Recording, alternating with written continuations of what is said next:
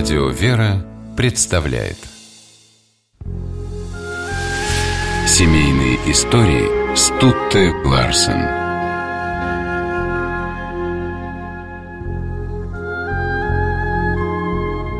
Смерть и горе ходили по земле, а я чувствовала себя невероятно счастливой. Так вспоминала Мария Покрышкина военное время. Именно в эти годы она встретила своего будущего мужа, знаменитого летчика Александра Покрышкина.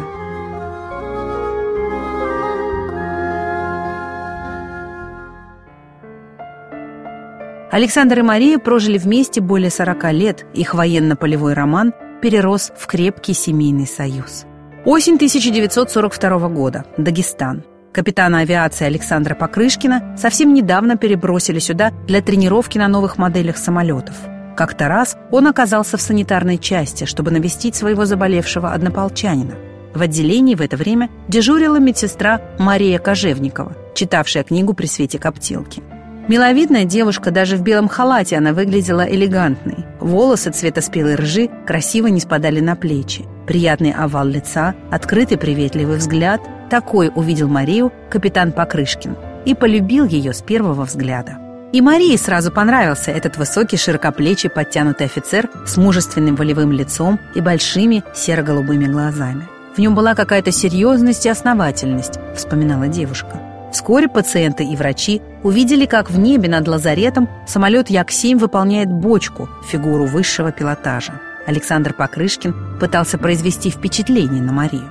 Смелость, а еще доброта и честность молодого человека покорили девушку – она ответила согласием на предложение руки и сердца.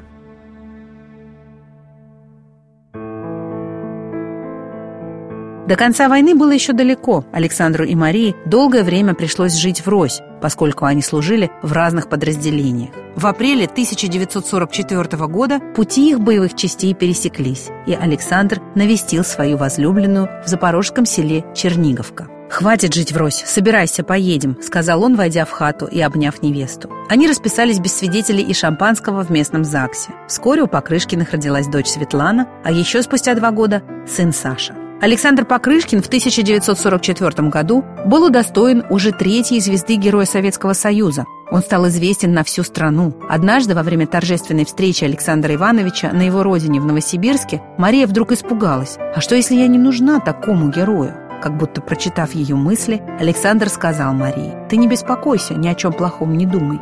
Я такой же, как и был прежде, и я тебя люблю». Как будто какая-то ноша невероятной тяжести свалилась с моих плеч, вспоминала она. После войны Александр Иванович занимал руководящие должности в различных родах войск и в Министерстве обороны. По работе он много ездил по стране и за границу. Отовсюду Марии летели трогательные письма – Начинаю с главного. Страшно по тебе скучаю. Без тебя так пусто кругом. И ты постоянно идешь на ум. Моя дорогая, может быть только такой хороший, любящий, какой была всегда. Крепко целую тебя и передаю привет моим деткам. Папа. Александр и Мария были верующими людьми и свою веру не афишировали. Они всегда жили очень скромно, никогда не пользовались именем Покрышкина, чтобы улучшить свое материальное положение. Александр Иванович часто повторял жене мы с тобой, Мария, солдаты. Наше дело – Родине служить. Зато Покрышкины с радостью пользовались высоким статусом Александра Ивановича, чтобы оказать помощь тем, кто за ней обращался. Легендарному летчику писали ветераны Великой Отечественной войны, бывшие узники нацистских лагерей, простые офицеры. Супруги помогали им найти жилье, устроиться на работу, оформить нужные пособия. Покрышкины знали о проблемах каждого из многочисленных подчиненных Александра Ивановича.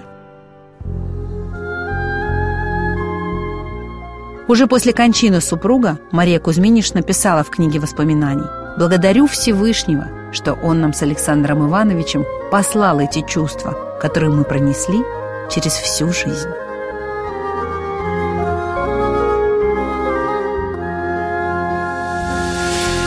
Семейные истории –